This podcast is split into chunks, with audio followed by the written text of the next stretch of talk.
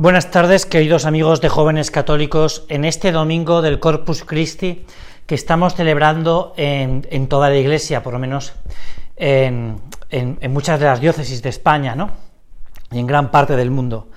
Esta gran fiesta que, que, como anunciábamos ya el domingo pasado, en el domingo la Santísima Trinidad, nos trae a cada uno de nosotros y en concreto a cada uno de los jóvenes un compromiso, porque no podemos olvidar ninguno de nosotros lo que supone la fiesta del Corpus Christi. Ese cuerpo del Señor y esa sangre de Cristo entregada y derramada por cada uno de los hombres. Es la gran o una de las grandes manifestaciones del amor de Dios y también es una gran teofanía del misterio de Cristo, ¿no? Cómo nos ama tanto el Señor que es capaz de quedarse y de entregarse por cada uno de nosotros. ¿no? Hace unos días, hablando con una hermana mía, hablando de una situación familiar, ¿no? No, no de nuestra familia, sino de una amiga suya, pues eh, me decía, bueno, pero ¿por qué? ¿Por qué esto no, no ha funcionado, ¿no? Ante una situación de crisis familiar fuerte, ¿no? Y llegábamos a la misma conclusión, ¿no? Y es que el amor el amor, el misterio del amor, supone en dar más que en recibir. Y esta es la gran, el gran desafío y el gran reto de Cristo con cada uno de nosotros. Él ha decidido dar sin esperar de muchos hombres nada a cambio. Por eso es la gran manifestación del amor. Es verdad que Jesucristo ha salido por muchas de las calles de ciudades y pueblos de España y de, y de muchas partes del mundo, ¿no? Y, que se ha dado y que muchos de nosotros puede que hasta hayamos dado también al Señor, ¿no? Pues ese rato de compañía, de consuelo, de, de, de, acto de desagravio, de adoración, de silencio. Pero hay otros hombres, hombres jóvenes y mujeres y chicas jóvenes como tú y como yo, que a lo mejor ante este misterio del amor, a día de hoy han sido un poco indiferentes. No pasa nada, porque Dios ha decidido entregarse por ellos y ha decidido entregarse sin medida. Es decir, Dios sabe en un determinado momento que esas personas, si, si quieren, pueden cambiar. Por eso, este misterio del amor es un misterio de esperanza. Es un misterio de esperanza porque Cristo en el sagrario, con toda su divinidad, con toda su humanidad, lo que espera es de cada hombre y de cada mujer, de cada chico y de cada chica, que sea capaz de darse cuenta en un determinado momento que la infinitud, la eternidad, la omnipotencia, la sabiduría, la bondad, la prudencia, la paciencia, la esperanza le está esperando. Esto es lo más grande de Jesús en la Eucaristía, que es una espera, pero no una espera pasiva, sino una espera activa, porque Jesús sale al encuentro, sale al encuentro de nosotros y de aquellos que ahora, pues mucha gente denomina los más alejados, ¿no? Dios está esperando a cada alma porque Dios le preocupa cada alma. ¿Qué hacer? ¿Qué hacer, por tanto, para ti y para mí ante este desafío del amor de Dios?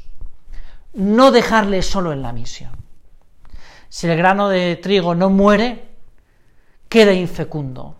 Nosotros tenemos que ser ese grano de trigo que muere con Cristo para producir fruto. Y este es un gran desafío. Es decir, el gran desafío, el gran reto de cada uno de nosotros, también lo hablaba yo con mi hermana el otro día, está en que el gran peligro actualmente ha sido la indiferencia de los buenos, la comodidad de aquellos que dicen que son discípulos de Cristo y tantas veces, como nos decía el Papa Francisco en Cracovia en la última jornada mundial de la juventud, se han quedado pegados a un sillón, a un sofá. Vamos a despertar. Es el momento de despertar. Despertar en ese amor a la Eucaristía, en ese contemplar el misterio de amor que me llene a mí, mi alma y mi corazón para dárselo a los demás, para comprender, para, para esperar, para para decir palabras amables, para dar un gesto de ánimo, para tener comprensión y junto a eso tener fortaleza.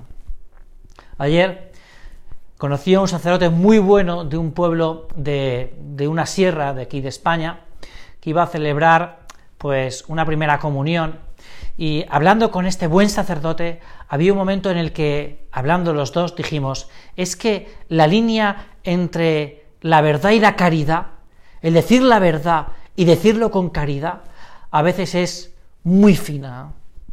Mira, esto es en parte el discernimiento que tenemos que tener cada uno de nosotros con, con nuestros amigos, con nuestras amigas, con... pero nosotros tenemos que ejercitar la verdad en la caridad.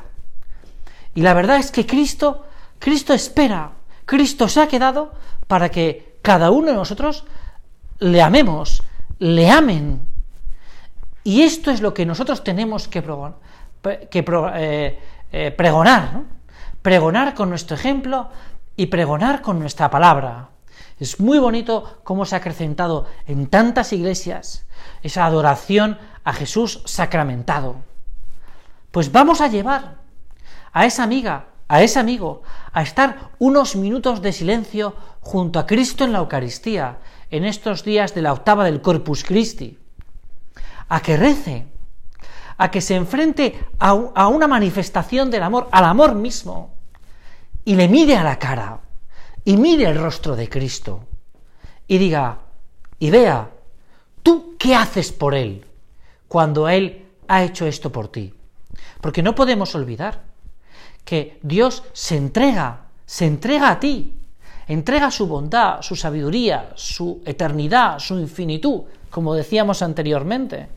Esto es lo que Dios entrega. ¿Qué le entregas tú? Cuando Dios lo que espera de cada uno de nosotros es un poco de nuestro tiempo, un tiempo que nos ha dado Él, un tiempo para amar, tiempo para amar. Este es el gran reto, que nosotros nos propongamos seriamente el decirle a ese chico o a esa chica, oye, vamos a ver a Jesús sacramentado. No, que no es, no es una misión imposible. A veces pensamos que, el cristiano tiene misiones imposibles a la hora de la evangelización y, y lo tenemos muy sencillo porque, porque tenemos un instrumento que nos ha dado Dios que es de una fuerza arrolladora como es el corazón, que es esa capacidad para querer, ¿no? Es decir, que nosotros queriendo a los demás, podemos acercarlos a Jesucristo. Porque es lo que hace Cristo, amar a los demás y llevarlos a Dios Padre, ¿no? Nosotros tenemos que hacer lo mismo que hace Jesucristo, que es llevar las almas al Padre. Y nosotros tenemos que llevar las almas a Cristo para que vayan al Padre. Es súper sencillo en la, en la evangelización. Lo que pasa es que tenemos que proponernos cada uno de nosotros.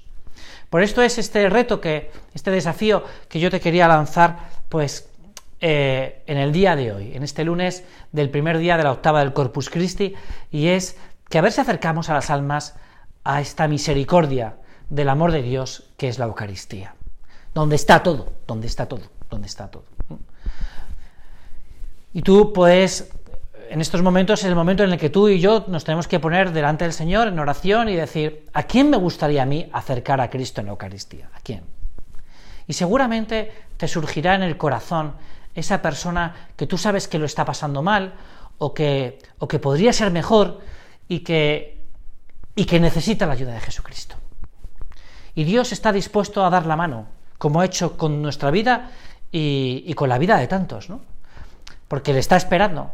Por lo tanto, tú acércale, como esos cuatro amigos que, que viendo a aquel paralítico que cuando llega a la casa no podía entrar, pues lo suben por el techo y abren y hacen que descienda para que se encuentre con Jesucristo y Jesucristo lo que lo primero que le dice a ese paralítico que, que no tus pecados te son perdonados.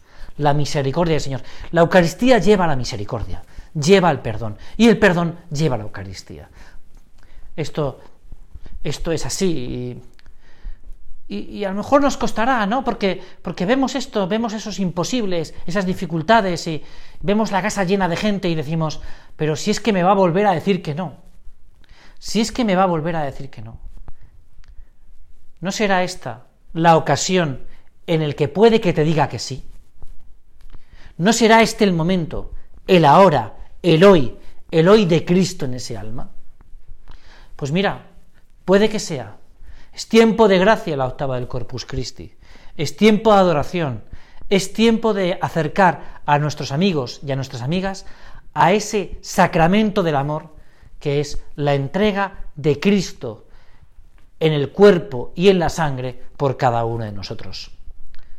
Yo te envío todo este, este desafío a que, a que tú realmente no te quedes clavada en el sillón, en el sofá, sino que salgas a la calle y que con tu ejemplo, con tu palabra, con tu amistad, con tu servicio, con tus gestos, con tu alegría, que tu sonrisa, esta semana, esta semana, te propongas que una persona se transforme en ese encuentro personal, íntimo, único, irrepetible con Cristo en la Eucaristía.